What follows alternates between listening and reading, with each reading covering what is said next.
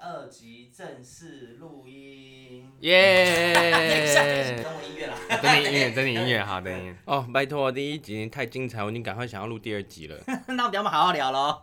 好，工人系人类第二集正式录音，五、四、三、二。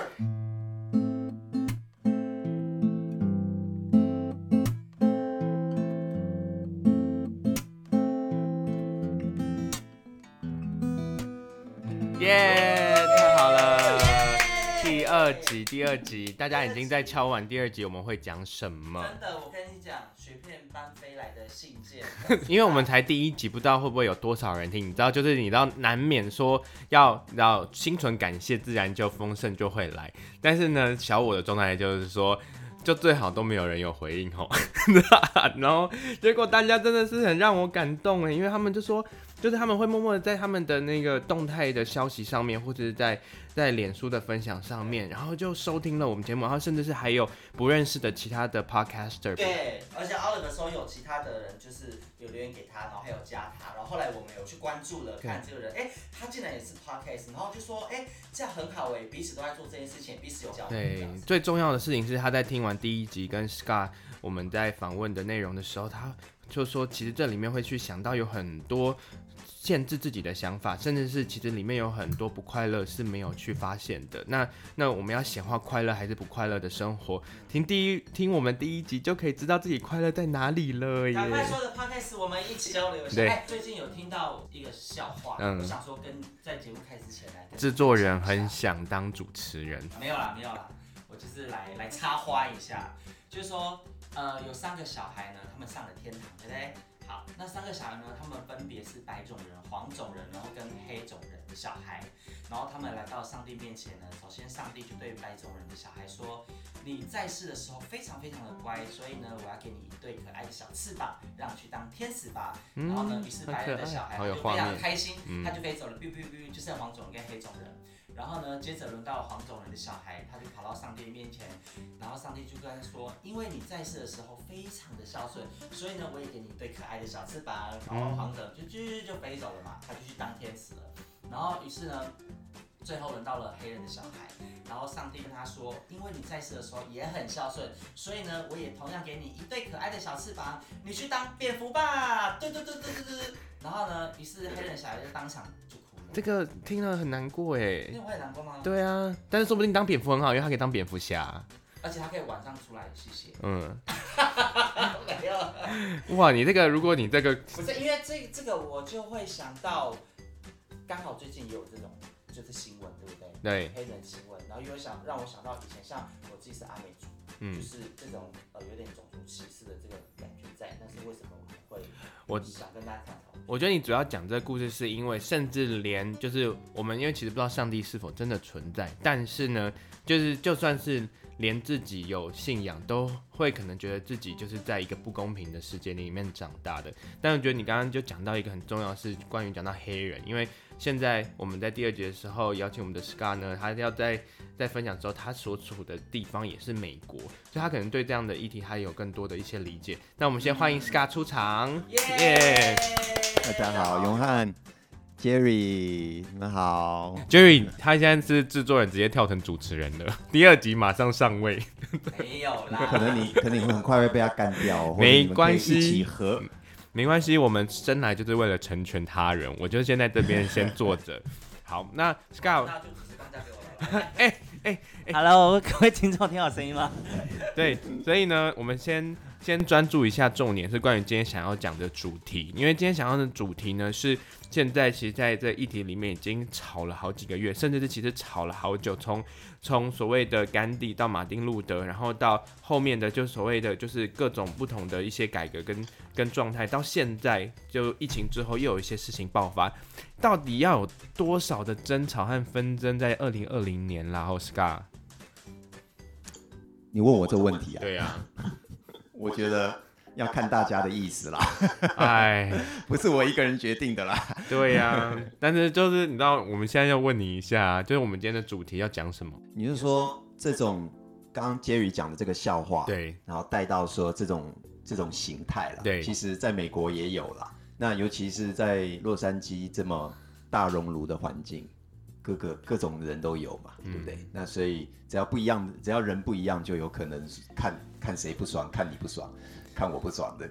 那像我们小小时候在学校上学也都有啊，嗯，有那个有有同学就是会会来来弄一下这样子。对，但是提示一下，但是新闻上面的画面是非常不可思议的，因为新闻上面目前在传播的，我都不知道是不是真的，但是就觉得说这个跟演电影一样，例如说他们其实我觉得都有前因后果，没有去揭露清楚，但都直接是去。去拍出就是警察镇压各种人，然后甚至即使是上两个月前就是吵得非常凶的，等已经到一个人的性命的危险，但后面甚至还是有压制小朋友或者压制更小的朋友。就是在加州，其实我觉得我第一次去的时候，整个机场其实全部都是华人呢，就 是就是完全没有白人，也没有黑人，就是可能只有一两个就是墨西哥，就是南美洲裔的，可能是的美国公民。但是我就发现说，其实就是美国这种大熔炉这种事情还会发生，真的是不可思议。对啊，这个真的是，嗯，那呃，我们其实你不是自己自己身处这个环境，其实你广泛的看一看，像刚刚小头目 Jerry 也讲，原住民在台湾也有被歧视的这个这个历史，还有体经验嘛，所以其实在到处都有了。在学校碰到歧视的话，嗯、那就。就跟他干一架，发现那个潮流是越来越回来的。我们越来越尊重，就是以前其实反正我小时候没有机会去接触这么多原住民的文化，但现在会发现说那个是超级稀有，而且很可贵，而且也必须保留着，是因为他们所蕴含的讯息是整体的，而非就只有我们知道的，就是说我们一定要成为什么，那个跟我们第一集成功是很有关的。所以我其实非常的 appreciate，就是很敬佩这个古老智慧，或者是这些所有的部落精神，或者是还有更多的一些。你知道可能性是在我们还活的这个时代，可以去让这样的一种你知道纷争等等，可以去让它可以真正的就是回到一体的状态。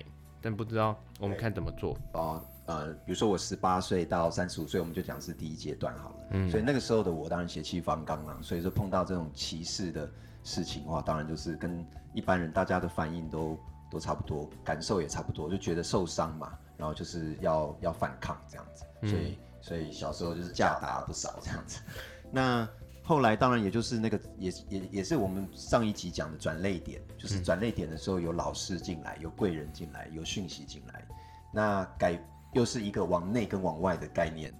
哦，那往外就是看到别人歧视我们，对不对？对，所以就会觉得说好火。哦 那那那个转捩点告诉我是要往内，那往内去看说，哎，为什么会这样子？为什么会这么的不爽？为什么会这么的生气？这样子，嗯，嗯，那也也就是很幸运啦，有老师在指点，然后告诉一些概念性的东西。是小学老师、国中老师在指导吗？上集有提到，就是巴夏，啊、巴夏，这个巴夏他讲了一些概念，几个概念有关于这个主题的，他对我影响很大。嗯，所以现在我对于歧视这一件事情比较不会不会。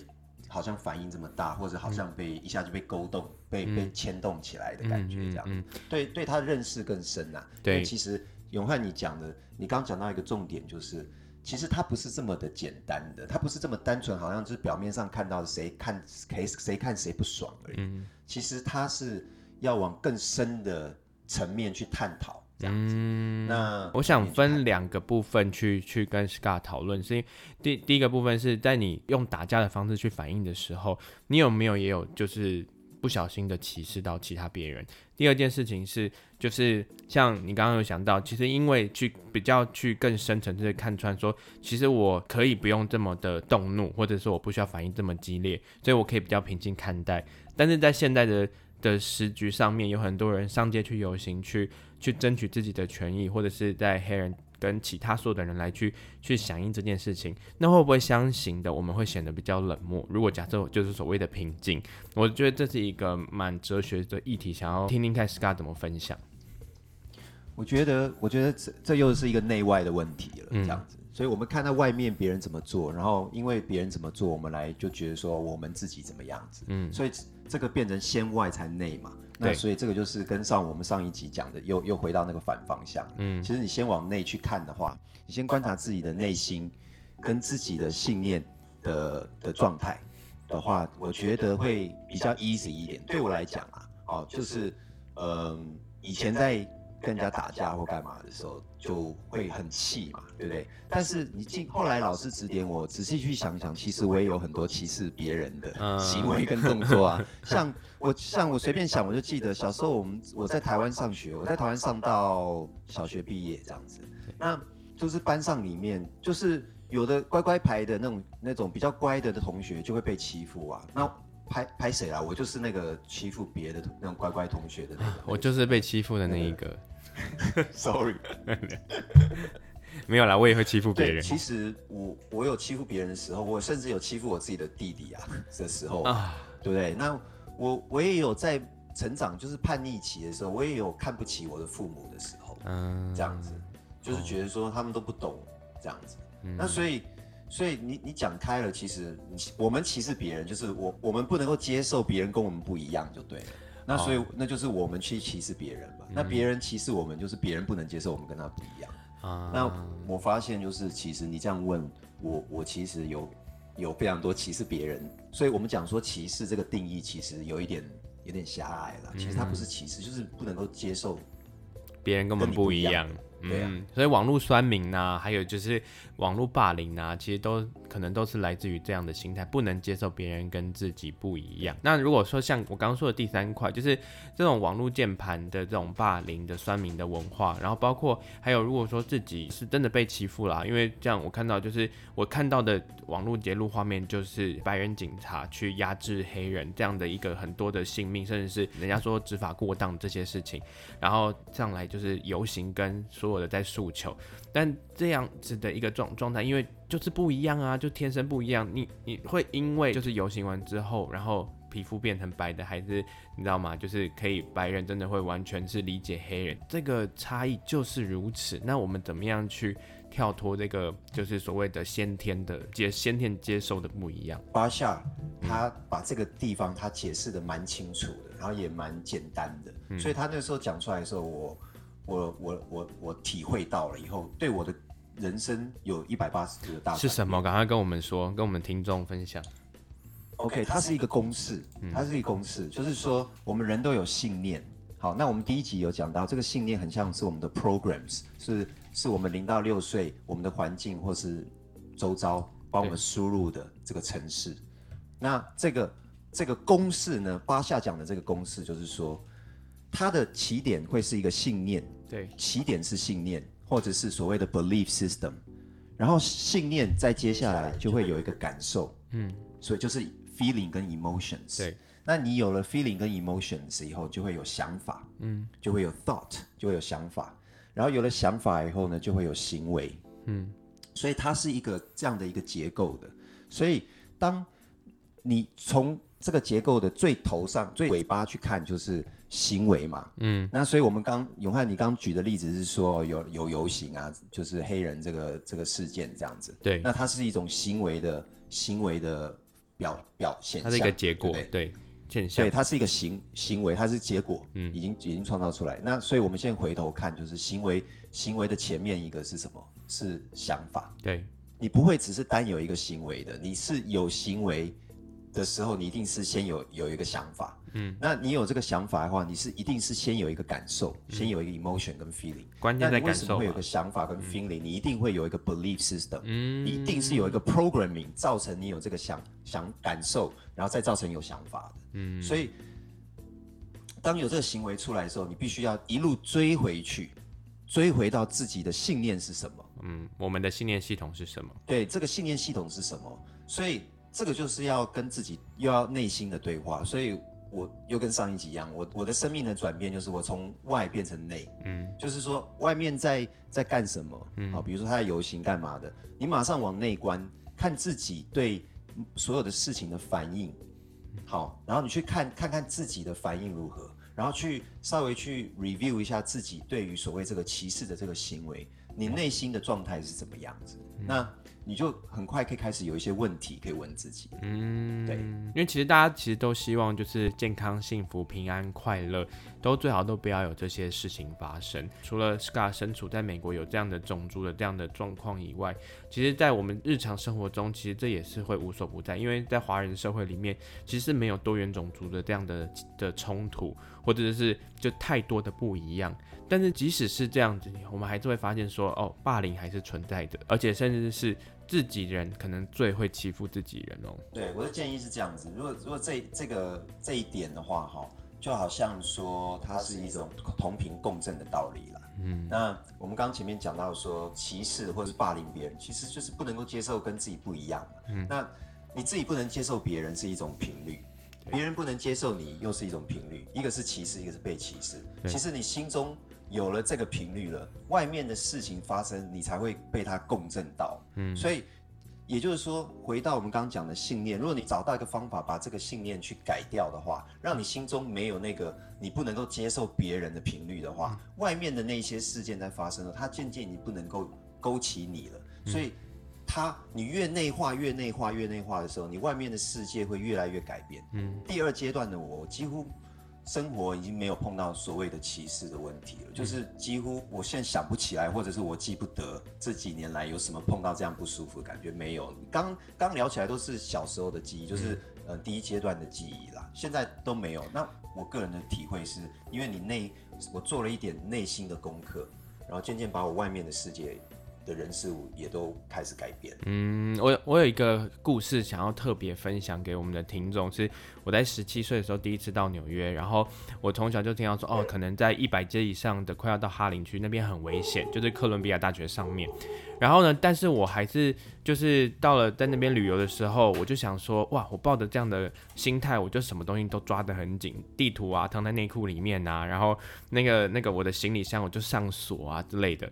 然后，但是我其实真的到那边的时候，我跟你说，老天就是这么奇怪，我就是真的必须要从哈林的一百二十五街的左左左边。走到右边，然后总共路程总共有三十到四十分钟，中间会会穿越第一大道到第五大道，然后中间全部都是游民，然后中间有几个麦当劳或者是就是我们以前的就是很很熟悉的一些品牌，就里面有非常多的就是里面大家突然冲来冲去的，我说哇。这不就是电影演的里面？但是我因为我现在要从这个街走过去那个街，然后先不要问我为什么要就是做那么危险的事情。其实我觉得没有，我在当下只有觉得说这是一个现象，然后就回到你刚刚说的信念系统，我就马上去想说，如果我是观光客，如果我这么害怕，那别人一定会觉得我是弱小的人，所以呢，就是他可能会找我麻烦。我想了之后呢，所以我要怎么样？所以呢，我就觉得说我跟你们一样，就是要走这条街，然后呢，我们都。在纽约就是很多旅客啊，那我拉着行李箱，我可以像是像他们那边确实会有一些流浪汉，我拉的时候就是很像无家可归。于是我转了两个心态，第一个是我感觉有点流浪感，然后第二个我感觉有点就是你知道很不在意，然后那边看着天空，然后这样子，然后看着看着路，然后马路这样轻轻的微笑，然后我就是想了两个场景，如果我在这条街走三十分钟，我在那边东躲西躲的。会不会就有人在那边看我就是好欺负，然后就过来跟我，你知道吗？我身上还有护照，就把我东西拿走，所以。我就想说，那我就是要跟当地人一样啊，然后我就观察周边的小孩，小孩还是走在路上啊。于是我想说，那我就是把自己当做美国的小孩嘛，黑人小孩或者是走过去的小孩，我就这样子，我就我就想了各种情境，然后就很像上身的状态。我是美国人，然后我就住在一百二十五街，然后呢，我跟大家都一样，然后呢，我们就来这边，就是我就是经过，因为我要去旅行了，然后我就这样子轻轻松松，有点有点这种。就是好像就是他们这街道的一部分，然后我这样子轻轻，然后看到路边人就笑一笑，笑一笑，笑一笑，然后就走过去，然后我也没有看地图，我就是，但是我脑中当然还是有千百个就是奇妙的画面，想说如果我没有演好的话，我就会显露出我的惊吓，所以我就一直保持着微笑，然后就看看风景，然后我就走过去，然后一走过完之后，我就马上想说，其实。我刚刚在路上看到非常多很漂亮的故事，是我觉得在这里面其实没有大家想象中那么可怕，真的没有。但是当然在路上的现象不是我们一般的人看得到的那样的状态，有很多人在乞讨啊，有很多人就是大家说那个社社会的，就是大家比较不会被注意到那个角落，但是他其实没有那么恐怖，人家其实不会随便找你麻烦。如果觉得自己是弱者，或觉得自己就是在里面好像畏畏缩缩的，就会被被弄，但是。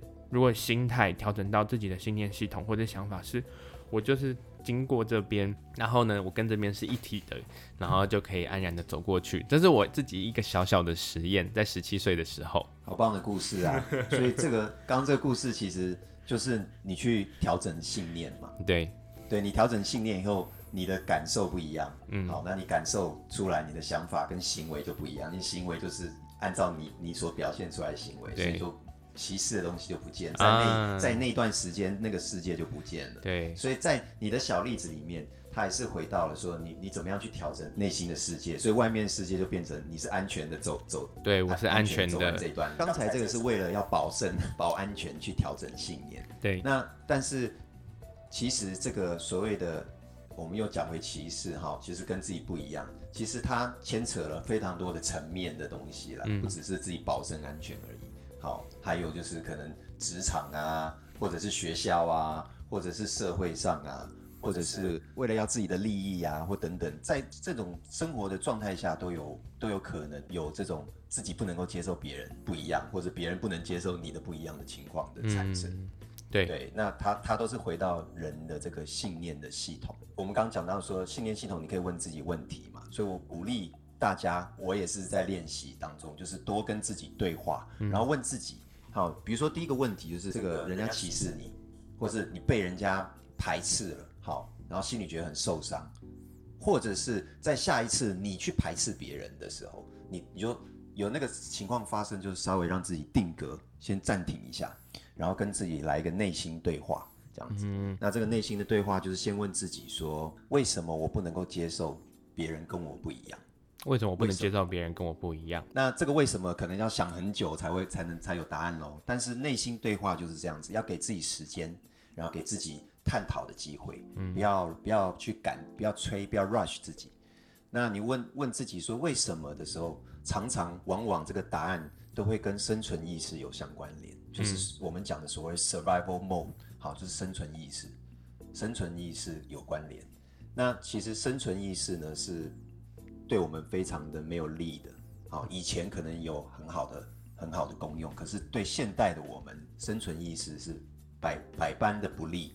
所以，所以当你在有在进入生存意识的时候呢，你就是害怕自己的定义被改变，嗯，然后接着就会有很多招数来了，比如说匮乏、贪婪啊、竞争啊、沮丧啊、啊控制欲啊、沮丧啊、批判啊，就是小我的一些招数就对了。嗯，你就是拿拿这些招数来耍的时候呢，就是怕自己的自己的这个我的我的定义被改变，然后我不存在了，然后我就不存，我就我就没有生存，自我价值，我就在这个世界上消失了，对，对，没有自我价值，对，没错。对，今天 scar 就是有一个定义就对了，然后你把我改变的话，我就没有 scar 了，所以我我害怕我自己不再生存下去。这个、嗯、这个其实是一个生存的意识，嗯，这样子。那如果说你你你足够的内心够静，你把这个对话讲出来的话，那接着你就问自己说，这个信念下一个问题更重要了，就是我们上一集有问到的，说这个信念是从哪里来的？嗯，好，这个这个更重要，这个信念是从哪里来的？那往往我想，大概大部分的例子都是这个信念不是自己来的，不是从自己身上来的，而是从父母，或者是从社会，或者是从家庭，从别人那边来的。那华夏就讲了一句笑话，他说：“你拿着别人的信念在干什么？你是信念小偷吗？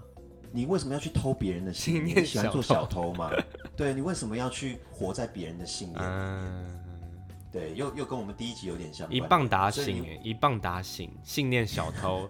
我们无意间都会当信念小偷啊，对不对？对，那那既然这个信念不对你没有好处的话，你干嘛一直握紧紧的握在手上？嗯、好，我常像常常听到，还也有的人也会讲到所谓的种族，或是国际，或者是国家跟国家，或者是地区跟地区的一些一些仇恨，或者是当初的一些你来我往的事情。那那都是已经好几代以前的事情，你现在还候在手上，在里面当做宝一样干什么？这已经不是信念小偷了吧？这就是信念阿里巴巴之大盗吧？它整个是一个金库在后面，而且都没有签信念合约。对对呀、啊，其实大家只要问一句，就说这个信念到底对我来有什么好处啊？对呀、啊，那我觉得这个这个过程中里面，我刚刚听到 Scar 里面讲一个很棒的是，不能接受别人跟自己不一样，于是。会去让自己没有价值，但我们的听众最重要的事情，一定会常常是当我们发现觉得自己觉得自己不够好的时候，其实就某种程度，其实已经开始在酝酿那一个，就是觉得说我要像别人一样，其实就已经是在当信念小偷了。那当然，我们的听众不要觉得我们就是 说你们是小偷，我们自己就是要回来问自己，我们这个中心可以怎么样去练习，让自己是保有自己的价值，然后自己的价值是来自于内。还是外，这个外到带到内里面，其实都是一种学习，它不是天生就只有内，没有外是没有内的。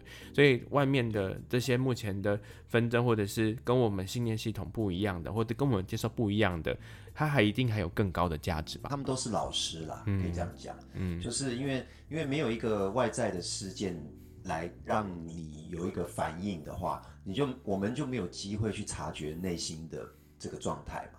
嗯，因为都是平平，没有涟漪的话，你就没办法观察它的波动多长多高，对啊，所以对我来讲，它所所所所的功能就是一个老师来的功能，嗯，是有这个事件来，就是学准备要学习了，拿好笔记本准备做笔记，跟自己的内心对话要开始。嗯，我有看到，就是我们之前在讲这个主题的时候，有讲到这个脑跟心的功能。因为脑袋自然会去，就会因为眼睛张开，所以会看见别人跟自己不一样。在心里面，在心理的结构里面是，其实我们都一样。但这中间的过程，就是刚刚您说的信念系统的那个系统发展的过程。然后如果没看见，在中间其实就会产生出讯息的不平衡。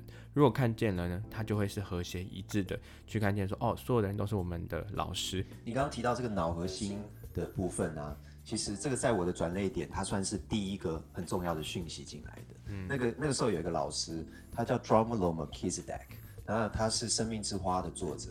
那有机会大家可以去看这本书。那嗯。这个 Dromolo 呢，他就我去上了他一堂 workshop 的课程，这样子。那嗯，他里面就在专注于心的开启，这样子。因为大部分现代的人很多时候都没有在自己的心里面，然后在自己的脑里面。那所以这个这个是一个很很很妙的一个事情。那常我问你说，哎，永汉，你有没有在你的心里？然后人家说你在讲什么啊？我不懂你在讲什么，这样子。我到底在心里还在脑里？对呀、啊，你在我的心里是干嘛？在我心里。有，你们都在我的心里。听众有没有在我们的心里？有。大家以后见面的见面问候语就是说，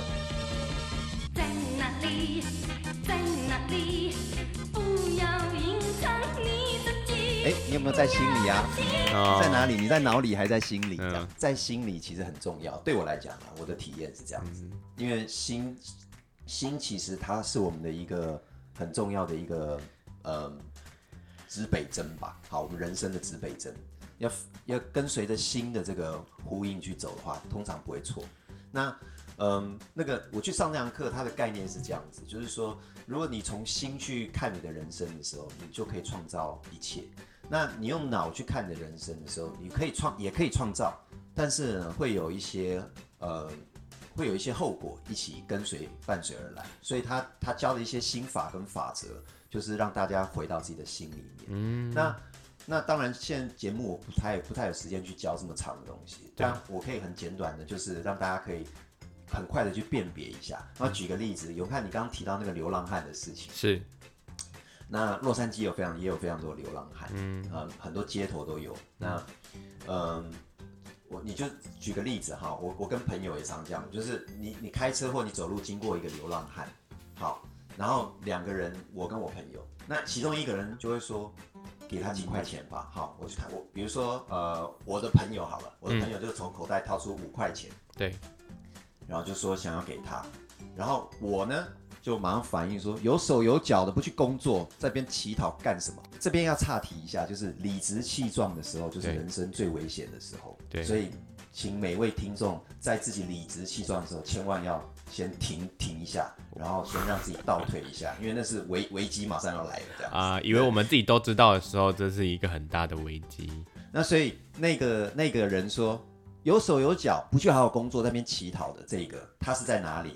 我想听众永汉你们都很清楚嘛，他在脑里嘛，对不对？啊、他在他自己的脑里面，他是很快的分析这个人的脑就是分析跟批判嘛。对，那所以在心里面的那个人，他有同情感，他不去判，他不去批判这个人的过去跟未来跟他的现况，他直接就是觉得有一种同情，一种 compassion。所以他直接掏出钱去去去赠予他。那所以检测自己有没有在心里面，有没有在脑里的时候，其实就是第一个就是看你的你的肢体反应。如果你很快就能回答一件，很快就有反应的话，通常是在脑里。所以呢，用心去感受，它通常会需要一点点时间，需要个一秒、两秒、三秒、半秒什么，它需要一点点时间去感受那个感觉，让那个感觉充满你全身，你才会得到新的呼应这样子。所以。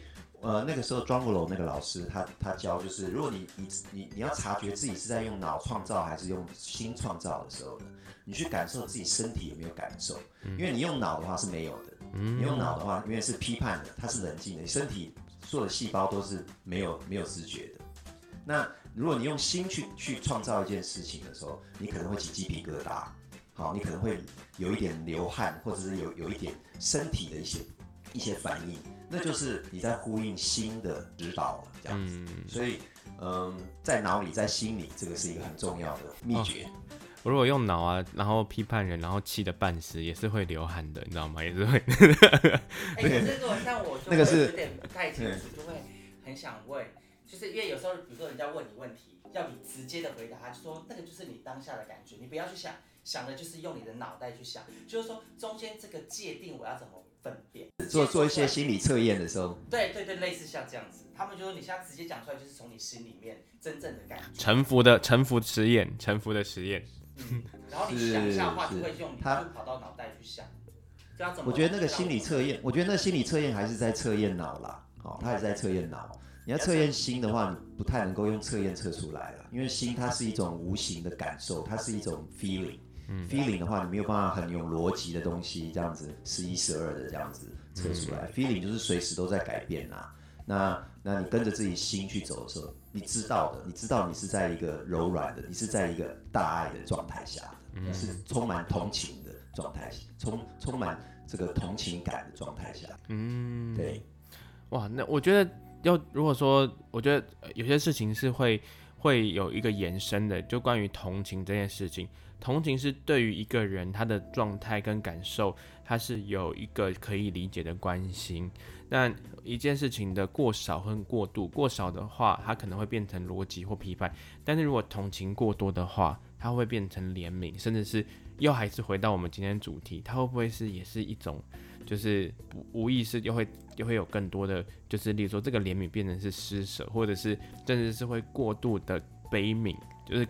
太感同身受到自己觉得说这世界需要被拯救，这个议题我觉得在个案间有时候大家在各种不同事情，它都有过多或过少。刚你会怎么去去分析这件事情？嗯，是你因为你永汉讲这个也也很妙，就是到到过多的时候，它就会变成一个小我的自我膨胀，你你又变成救世者。那你就变，你就变成救世者，你就在创造那个需要被你救的人，嗯、所以这个也是我们不需要的一个社会状态。嗯，那所以我觉得就是，嗯，这个界限可能没有办法有说的很准来拿捏这样子，嗯、但它是可以练习的。你，你，但是你以你以审审审查自己的内心状态为为一个准则的话，通常不会不会差太远，因为当你过于过于怜悯，过于给同情。然后你会察觉自己开始变得好像，本来刚开始是觉得想要给一份爱给别人，然后接着接着可能变成我一天到晚都想给爱给他，或者我一天到晚都想创造这个同情的感觉的时候，对，你要察觉自己有所变化喽。这个你从一开始的很纯真的同情，开始进入了小我自我膨胀的那种状态，那你就要。这个又是另外一个功课，你要赶快把自己提醒说，哦，这个也不是我们需要的这样子啊。OK，所以我觉得当人不简单呢，因为我们要管，就是假设我们不能接受他人的意见的时候，这里面其实看无意间会创造出歧视。然后呢，创造出歧视的时候呢，其实自己心里也有就是害怕被歧视的那个那个点。然后呢，如果说有人是他是被歧视的这样受害者，但是如果我们同情了过多，又变成是那个救世主，就是说又要去骂就是歧视的人，然后又要去。过就是去保护那人，然后他变成一个完整的、完整的一个社会现象，然后变成说这三方都是在不同的世界，或者是说在这个游行的黑人这个议题的运动里面，其实这里面都好像是这种缩影，其实会又放大到其实集体的社会状态。对，所以其实我们以我们的情况，我们应该是不要去，不是应该了哈，没有所谓应该，你们要做什么，大家做什么都可以。但我的建议是这样子，就是不要去太去管，不是不能说不去管。好，我所谓不去管是不不是不去关心所谓社会。我们讲我们讲话都很小心，因为就是就是就是你知道，有时候会不无意识就是会。会勾到什么不知道，所以我们要在这个听众跟我们自己之间都要一直维持在一个中空跟空性的状态。我们也在做功课，我们也在做功课。我们因为我们就在这个里面。讲过我们是小学生，我们小学生。我们是小学生。对，OK，是。对，那 anyway 就是我的我的意思是说，应该是如果说大家都管自己好了，大家都注意自己的内心状态。好，所有的社会人士，大家每一个人都注意的内心状态，有没有在脑里还是在心里？有没有在同情还是在批判？那你的信念到底是什么？你一直在是不是在生存意识里面，还是你认为你的人生是丰丰富的、不匮乏的？嗯、我把自己的内心管管好，每一个人都把自己内心管好的话，社会世界应该就不会有了啦。应该是从这个点开始。嗯，哦，这个好重要，好重要。我觉得在这里面呢、如果 Scott 再去延伸下去，还有好多好多的子话题。那在我们的今天这里面，从从关于就是在小头目的那个笑话里面，然后其实发现说，其实也这个笑话里面后面其实背后可能是我们其实会去被心跟脑之间的。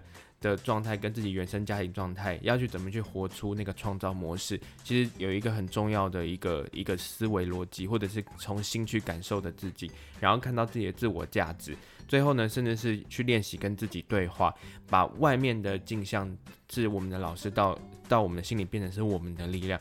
这样的过程，我们跟今天的听众，然后一起去去讨论，一起去探讨。那我们也希望这样的练习的过程中，你可以甚至是拿张笔、拿张纸就写下来，然后花一些时间去看看有没有觉得自己会不小心会觉得自己不够好的的过程。那这不够好，这里面的自我价值是什么？会不会只是信念小偷？